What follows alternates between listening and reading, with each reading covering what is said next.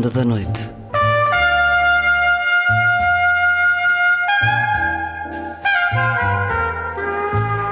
Com Luís Caetano.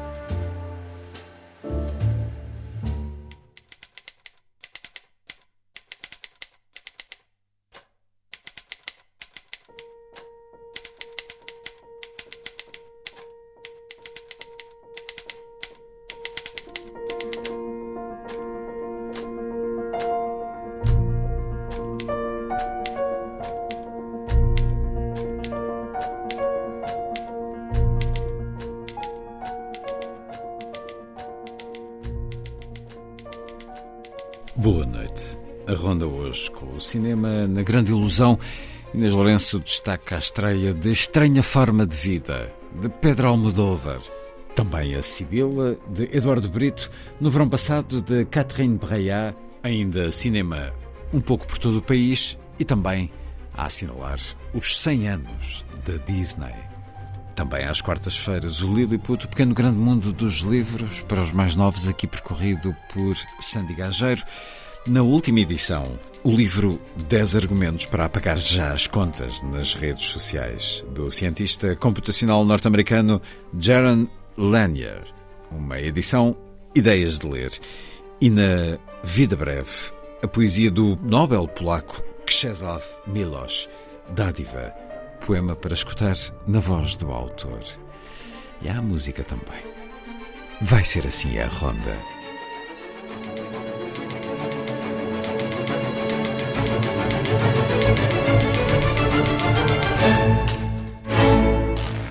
Música a começar de Armand Amar para o filme Sagan. Olhando a vida de François Sagan, um filme de Diane Curie.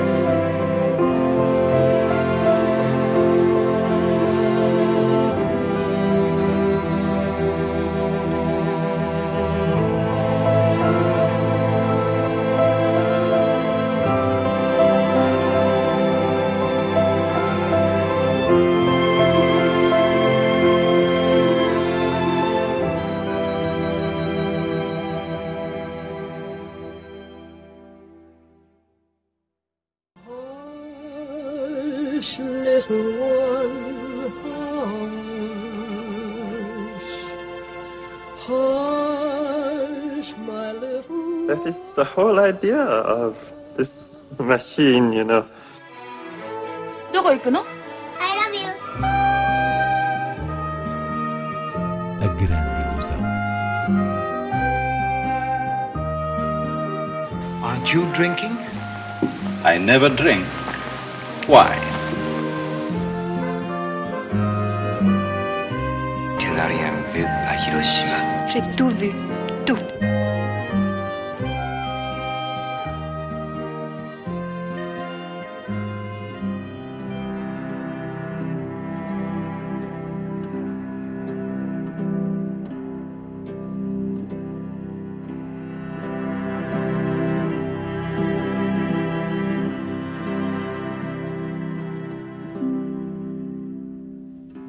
Estranha forma de vida.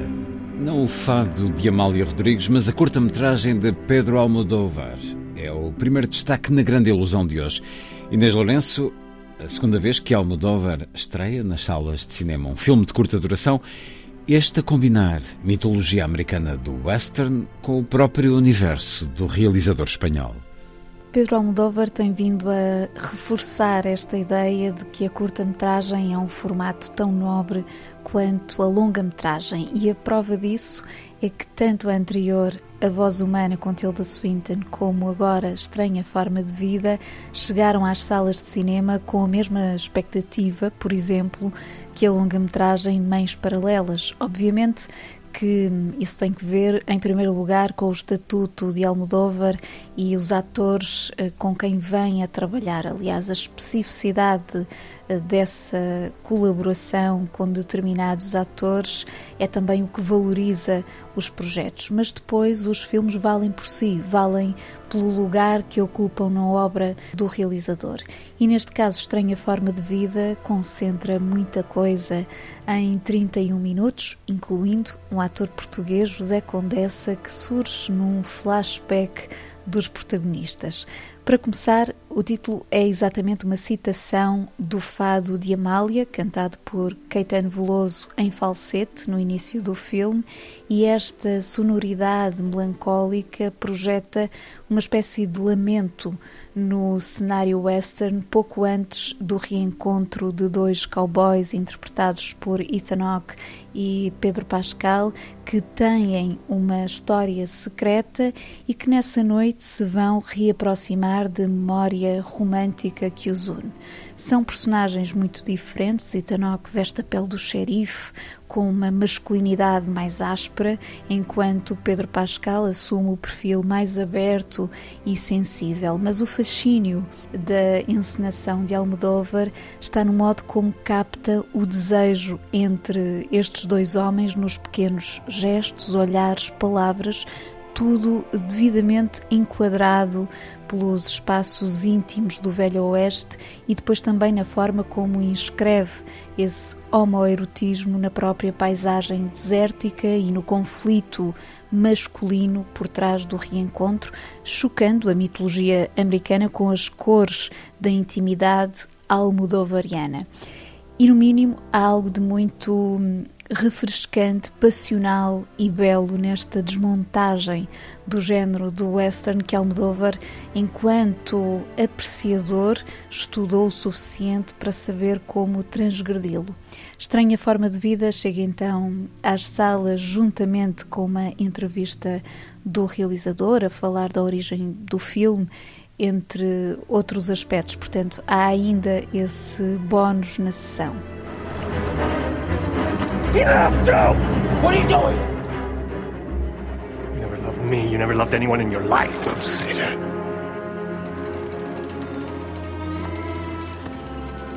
Years ago, you asked me what two men could do living together on a ranch.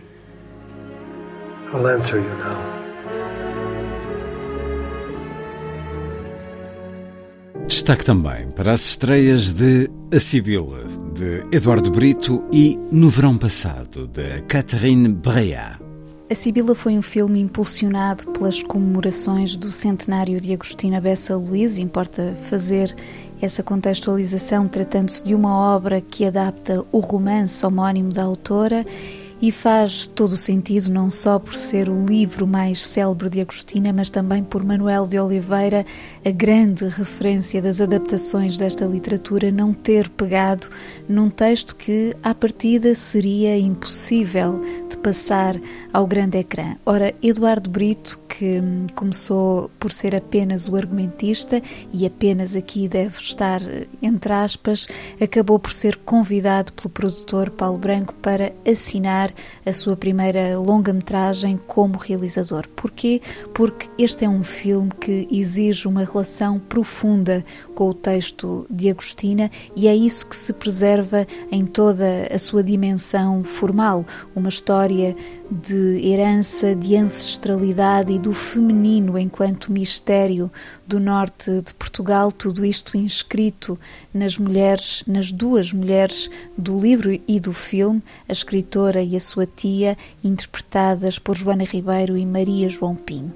É essencialmente um trabalho que segue a filigrana da escrita de Agostina e que de algum modo soleniza o próprio ato da narração. Eis aqui Joaquina Augusta, senhora absoluta da Casa da Vessada, a quem o seu acréscimo de propriedades e dinheiro conferia já o título de dona. Estava rica e perfeita no seu cargo de sibila. Joaquina Augusta, haverá muita gente assim pelo mundo? É que diz palavras de iluminada como se só contasse um xiste. De outra maneira, quem me levaria a sério? Podia apropriar-me dos trastes, não era mais do que justiça. Mas se é mau. Nem eu pensei nisso. Eu. Quina foi apenas mais um punhado obscuro de aspirações que só despontaram ou mal floriram. De todas as terras à volta da Vessada, só me faltam os campos e os montes da falecida Narcisa Soqueira. O resto é tudo meu. Por sua vez, no verão passado, um remake francês da produção dinamarquesa Rainha de Copas, que retrata o caso amoroso entre uma mulher advogada de sucesso e o seu enteado de 17 anos, é um filme que baseia o seu interesse no argumento e na audácia de abordar um tabu social. No entanto, parece-me que Catherine Breillat tem alguma dificuldade em encontrar o elemento dramático nos atores e, em suma, naquilo que a sua câmara registra, porque trata-se sobretudo de ilustrar a situação com uma frieza que possivelmente nos deixa sem acesso à vida interior das personagens. Vamos a outras propostas de cinema. Começando pelo Fundão, o Cineclube Gardunha apresenta neste mês de outubro três sessões, entre duas raridades, Black Mother de Kali Kala e A Cabala de Ouriços de Luc Moulet e o último filme de Nani Moretti, O Sol do Futuro, sessões que têm lugar nos dias 14, 21 e 25, respectivamente, no Centro para as Migrações, Casa do Bombo e A Moagem. Já em Famalicão começa também este sábado o oitavo episódio ou edição do Close-Up Observatório de Cinema, que decorre na Casa das Artes até dia 21, com um programa à volta do tema da infância e juventude, ciclos de John Cassavetes e Glauber Rocha, ainda uma retrospectiva da obra de Regina Pessoa, que faz a ponte com as comemorações dos 100 anos do cinema de animação português.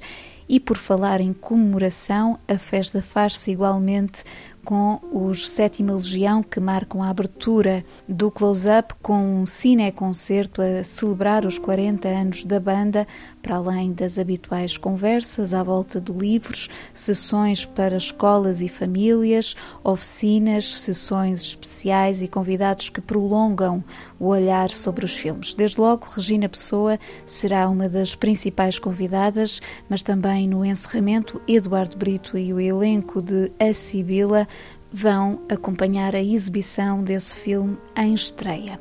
Vale a pena só referir alguns dos filmes que compõem a secção temática do Close-Up e que de facto são obras exemplares da infância e do amadurecimento. Falo em particular de uma obra-prima de Abbas Kiarostami, onde fica a casa do meu amigo, a Chiara de Jonas Carpignano, quando Neva na Anatólia, de Ferit Karahan, este provavelmente muito pouco visto e surpreendente, assim como X, de Ty West, o português Vadio, de Simão Caiate e o clássico moderno Aos Nossos Amores, de Maurice Pialat. Todas estas são propostas valiosas. Passando para Lisboa, a Optec Filmes organiza no Cinema Ideal, a partir desta quinta-feira e até dia 18, um ciclo intitulado Onde Vamos Morar? Uma interrogação tempestiva que se reflete num programa de curtas e longas metragens entre clássicos e contemporâneos, a começar com o documentário As Operações Saal de João Dias, que estará presente e a acabar com Juventude em Marcha de Pedro Costa. Há também, por exemplo, A Vida é um Sonho de Frank Borzeg, Anushka de Boris Barnett, O Bruto de Luís Buñuel, curtas de Joris Evans, Strobe Ye, Bertolt Brecht, Griffith, Charles Burnet, etc. Um ciclo que olha a fundo a questão do direito à habitação e que depois de Lisboa chegará à Casa das Artes no Porto, onde decorre entre os dias 4 e 12 de novembro. A terminar, assinalamos o centenário da Disney. É verdade, na próxima segunda-feira, dia 16, passam 100 anos da fundação dos estúdios por Walt Disney e o seu irmão Roy, e penso que uma boa maneira de celebrar a data é ouvir o tema de Pinóquio que Walt Disney escolheu como assinatura dos estúdios, When You Wish Upon a Star. When you wish upon a star Makes no difference who you are. Anything your heart desires will come to you. If your heart is in your dream, no request is too extreme. When you wish upon a star, as dreamers do.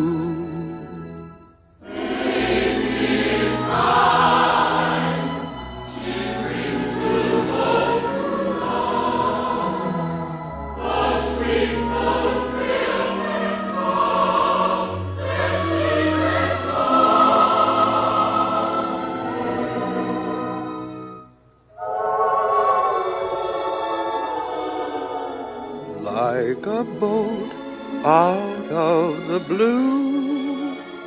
Fate steps in and sees you through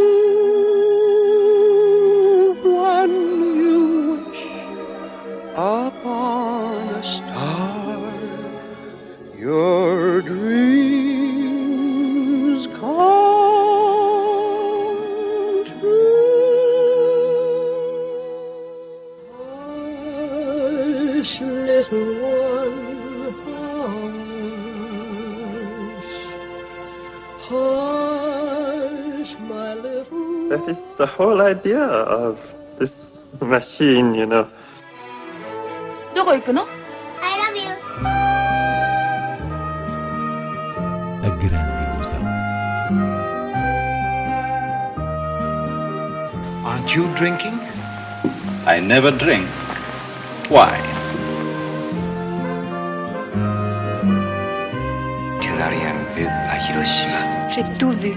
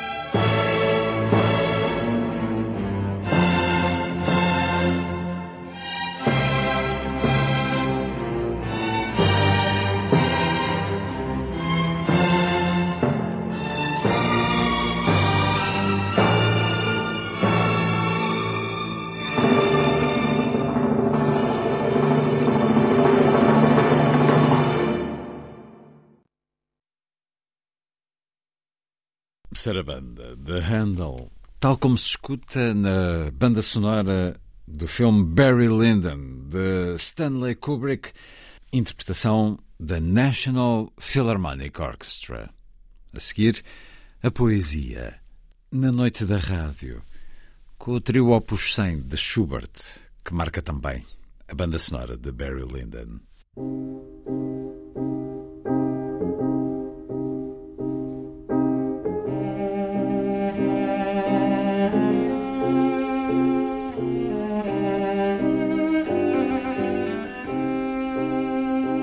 A vida breve.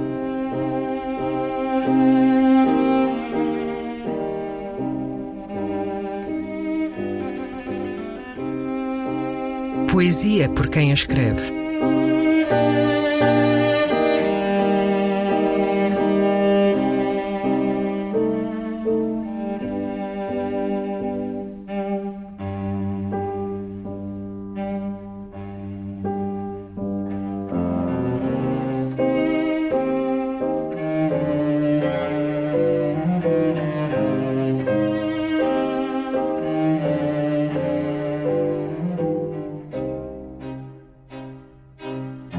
Dádiva. Um poema do polaco Czesław Milosz.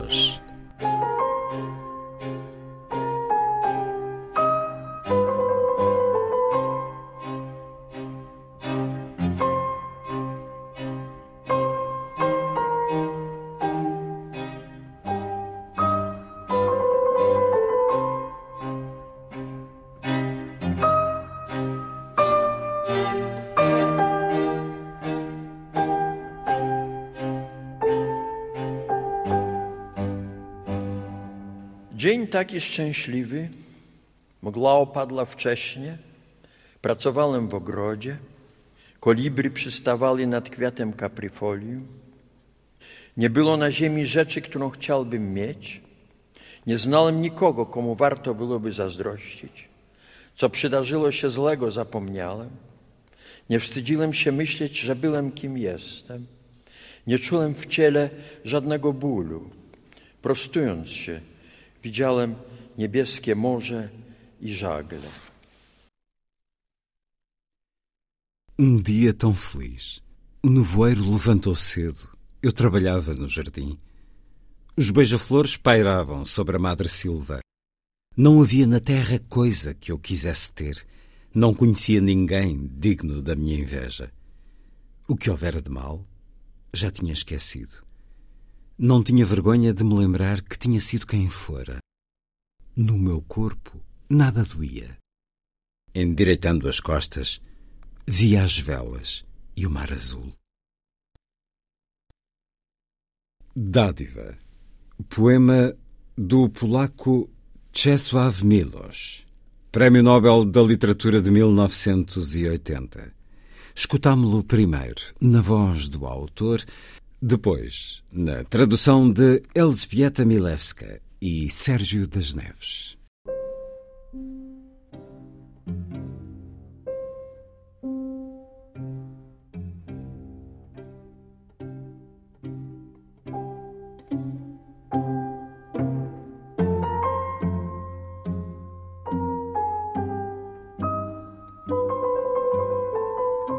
A Vida Breve, um programa de Luís Caetano.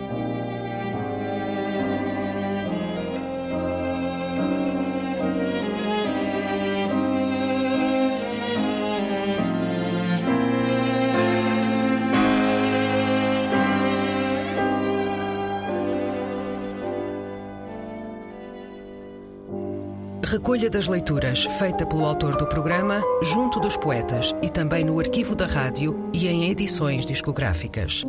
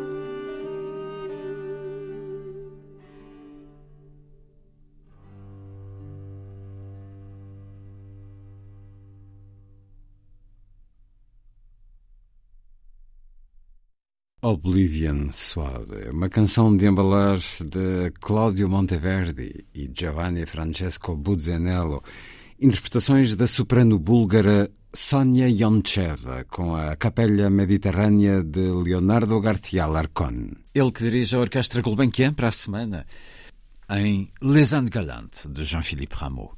A seguir, Lilliput. É o pequeno grande mundo dos livros para os mais novos, às quartas-feiras na Ronda, percorrido por Sandy Gageiro. Diz Lilliput.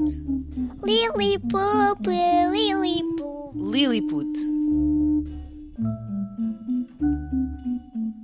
Há algo que Lilliput e o ator britânico Eddie Redmayne têm em comum. O livro Zog, de Julia Donaldson, é um favorito. Madame Dragon ran a school many moons ago. She taught young dragons all the things that dragons need to know. Zog é o dragão mais entusiasta e perspicaz da escola de dragões, mas também o mais trapalhão, mais propenso a sofrer acidentes, ir contra árvores, pegar fogo à sua própria asa. E uma menina misteriosa aparece sempre que ele está em apuros e ajuda-o a curar as feridas. Uma aventura que até já foi adaptada ao cinema de animação e que o Canal 2 já apresentou. Era o que mais gostava de aprender no primeiro ano todos os dragões aprendiam a voar.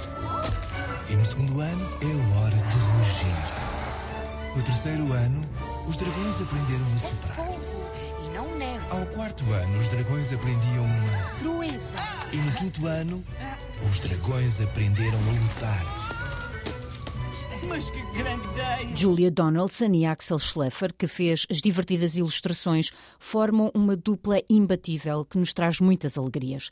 A presença editou em português e, se procurarem na internet, podem encontrar, por exemplo, o Reddy Redmayne a contar a história de Zog e outros também.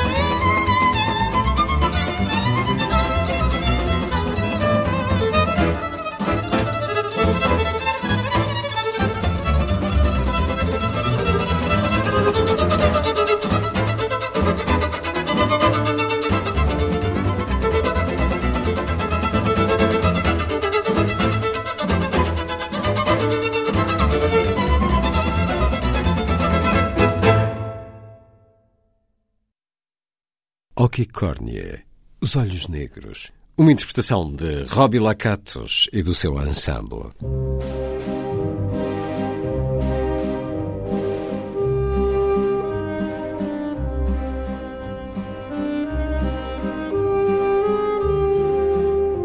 Última edição.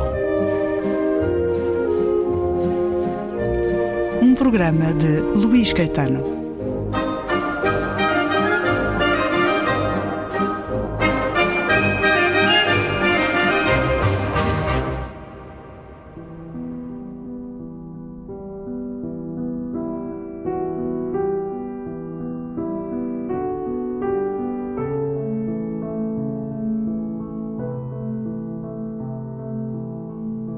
Os gatos são uma constante na internet. Proporcionam os memes mais engraçados e os vídeos mais fofinhos. Por que mais os gatos do que os cães? Os cães não se abeiraram dos nossos antepassados a suplicar para viver connosco. Nós é que os domesticamos. São criados para obedecer, aceitam o treino e são previsíveis. Trabalham para nós. Não estou com isto a desconsiderar os cães. É ótimo que eles sejam fiéis e dignos de confiança. Os gatos são diferentes. Chegaram e, em parte, domesticaram-se a si mesmos. Não são previsíveis. Os vídeos populares de cães costumam mostrar comportamentos treinados, ao passo que os vídeos de gatos mais vistos são aqueles que captam comportamentos estranhos ou surpreendentes. Os gatos são inteligentes, mas não são a escolha certa para quem pretende um animal que aceite garantidamente o adestramento. Se assistirmos a um circo de gatos online, perceberemos que o mais impressionante é que é evidente que os gatos estão a decidir se vão realizar um truque que aprenderam, se não vão fazer coisa alguma, ou então se vão deambular pelo meio do público. Os gatos fizeram uma coisa que era aparentemente impossível. Integraram-se no mundo moderno da alta tecnologia sem se renderem. Continuam a ser eles a mandar. Não precisamos de ter medo que algum meme furtivo criado por algoritmos e financiado por um oligarca obscuro e sinistro se tenha apoderado do nosso gato. Nisso, ninguém, nem sequer tu, se apoderou do teu gato. Ah, como gostaríamos de ter essa certeza não só em relação aos nossos gatos, mas também em relação a nós mesmos.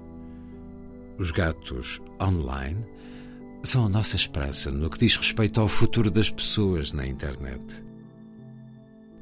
Excerto do livro 10 argumentos para apagar já as contas nas redes sociais, do cientista computacional norte-americano Jaron Lanier.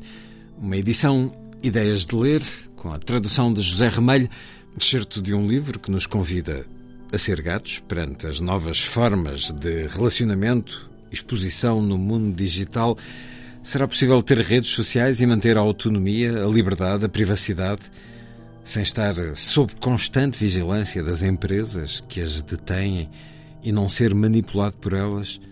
Não, diz Jaron Lanier. Elas são impérios de modificação de comportamento. Este é um livro sobre a humanidade manipulada e vigiada. Parte sem noção disso, parte sabendo e não se importando, porque sente ganhar mais do que perde. No mundo de hoje, o cidadão ligado às redes faz parte de um negócio. É ele o negócio. Lembramos-nos do escândalo Cambridge Analytica, que nos é recordado neste livro, o escândalo de venda de dados pelo Facebook, contrariando as definições de privacidade estabelecidas. São muitos os casos de dados usados para manipular eleitores e consumidores Neste escândalo, lembramos de Mark Zuckerberg a manter a expressão mais inocente e falsa durante as comissões de inquérito no Congresso dos Estados Unidos, mas numa crónica há dias no público, Bárbara Reis contava como Elon Musk e a sua rede Twitter ou X promove os neonazis, ajudando partidos de extrema-direita e escarnecendo dos salvamentos no Mediterrâneo estes são os principais palcos do discurso de ódio e da manipulação, com um impacto infinitamente superior ao que outros meios tiveram na história. Mas há sempre a desculpa de que o problema não é o meio, mas sim as pessoas. Bummer, em português, será algo como decepção, falhanço, chatice. A reflexão de Lanier assenta na criação de um acrónimo Bummer, Behaviors of Users Modified and Made into an Empire for Rent. Em português, algo como modificação do comportamento dos utilizadores ao serviço de um império para alugar.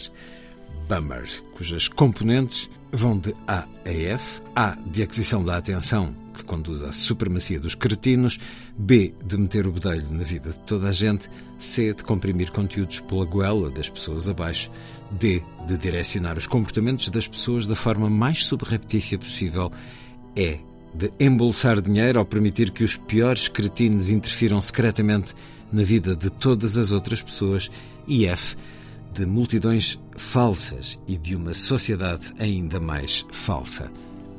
Um livro que não quer acabar com a internet, mas sim torná-la melhor. Dez argumentos para apagar já as contas nas redes sociais de Jaron Lanier, um cientista computacional, também músico e artista visual, foi uma criança prodígio, entrou para a universidade com 14 anos para estudar matemática, o que o levaria depois à programação foi precursor na construção de produtos de realidade virtual. Fiquemos com mais um certo.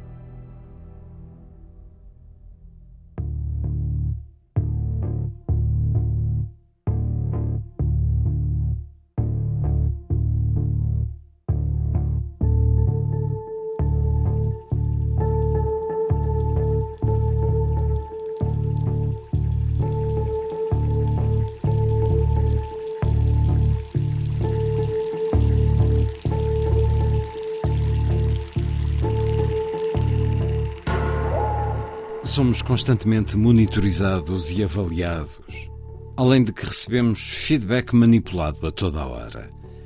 Aos poucos, estamos a ser hipnotizados por técnicos que não conseguimos ver, com fins que desconhecemos. Agora, somos todos cobaias. A cada segundo que passa, os algoritmos alimentam-se de dados sobre ti. Em que tipo de hiperligações clicas? Que vídeos vês até ao fim? Com que rapidez passas de um tópico para outro? Onde é que estás quando o fazes? Com quem te relacionas na realidade e no mundo virtual? Que expressões faciais fazes? Até que ponto é que o tom da tua pele muda em situações diferentes? O que estavas a fazer antes de decidires ou não comprar alguma coisa? Votar ou não votar? Todas estas medições e muitas outras foram comparadas a outros dados semelhantes sobre a vida de um horror infindo de pessoas, mediante uma espionagem em massa. Os algoritmos correlacionam aquilo que fazes com aquilo que quase todas as outras pessoas fizeram. Na verdade, os algoritmos não te compreendem, mas os números têm poder, em especial se forem avultados. Se muitas pessoas que gostam dos mesmos alimentos que tu forem mais facilmente desencorajadas por imagens de um candidato com uma moldura cor-de-rosa em vez de azul, isso significa que provavelmente tu também o serás. E ninguém tem de saber porquê. As estatísticas são fiáveis. É possível que tenhas ouvido as confissões lamentosas dos fundadores de impérios de redes sociais, a que prefiro chamar impérios de modificação do comportamento. Sean Parker, o primeiro presidente do Facebook, disse: De vez em quando temos de dar ao utilizador uma pequena dose de dopamina, porque alguém gostou ou comentou uma fotografia, uma publicação ou qualquer coisa. Trata-se de um ciclo de feedback de validação social. Exatamente o tipo de coisa que um hacker como eu seria capaz de inventar, porque estamos a explorar uma vulnerabilidade da psicologia humana. Os inventores, criadores, eu, Mark Zuckerberg, o Kevin Systrom do Instagram, essa gente toda, percebiam-no de forma consciente. E mesmo assim fizemos-lo. As redes mudam literalmente a nossa relação com a sociedade e uns com os outros. Provavelmente interferem na produtividade de formas estranhas. Só Deus sabe o que estarão a fazer ao cérebro dos nossos filhos. Shamat Palihapatia, antigo vice-presidente da área de expansão de utilizadores do Facebook, disse os ciclos de feedback de curto prazo que criamos, potenciados pela dopamina, estão a destruir o funcionamento da sociedade. E na existência de um discurso civil, nenhuma colaboração, desinformação, mentira. E não se trata de um problema americano, não se trata de anúncios russos. Estamos perante um problema global. Sinto-me terrivelmente culpado. Penso que bem lá no fundo todos sabíamos, embora fizéssemos de conta que provavelmente não haveria consequências perversas não intencionais. Creio que bem lá no fundo, mesmo no âmago, Sabíamos que podia acontecer alguma coisa má. Por isso, na minha opinião, neste momento, estamos numa situação bastante complicada. Isto está a corroer os princípios nucleares da forma como as pessoas se comportam e se relacionam. E eu não tenho uma solução fácil. A minha solução foi simplesmente deixar de utilizar essas ferramentas. Há anos que não o faço. Mais vale tarde do que nunca. Muitos críticos, como eu, têm alertado para o facto de já há algum tempo, estarem a acontecer coisas negativas. Mas ouvi-lo da boca dos próprios responsáveis é um avanço, um passo em frente.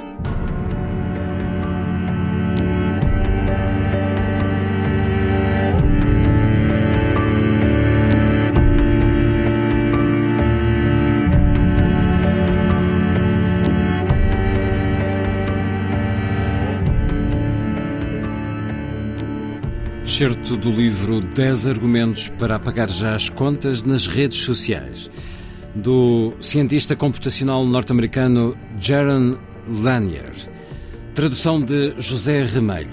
Uma edição Ideias de Ler de outubro de 2023.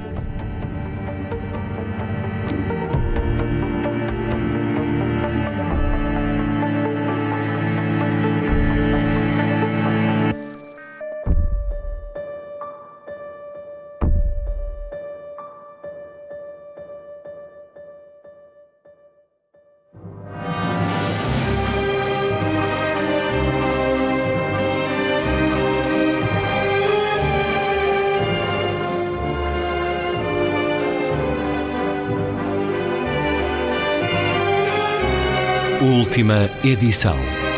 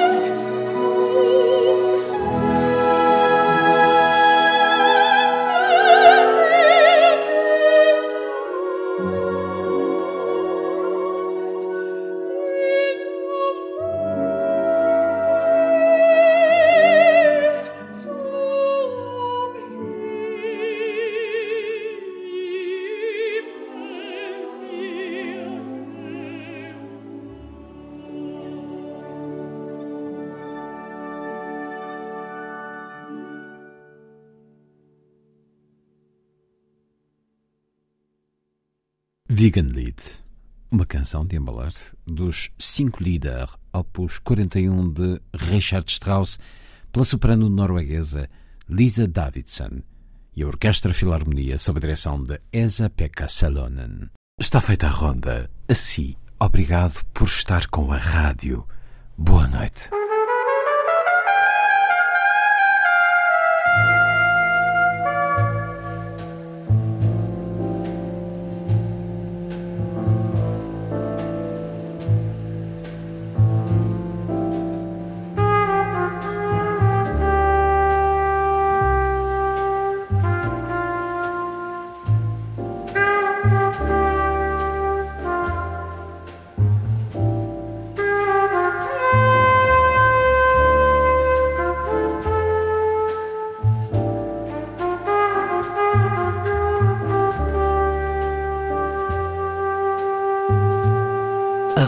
Noite.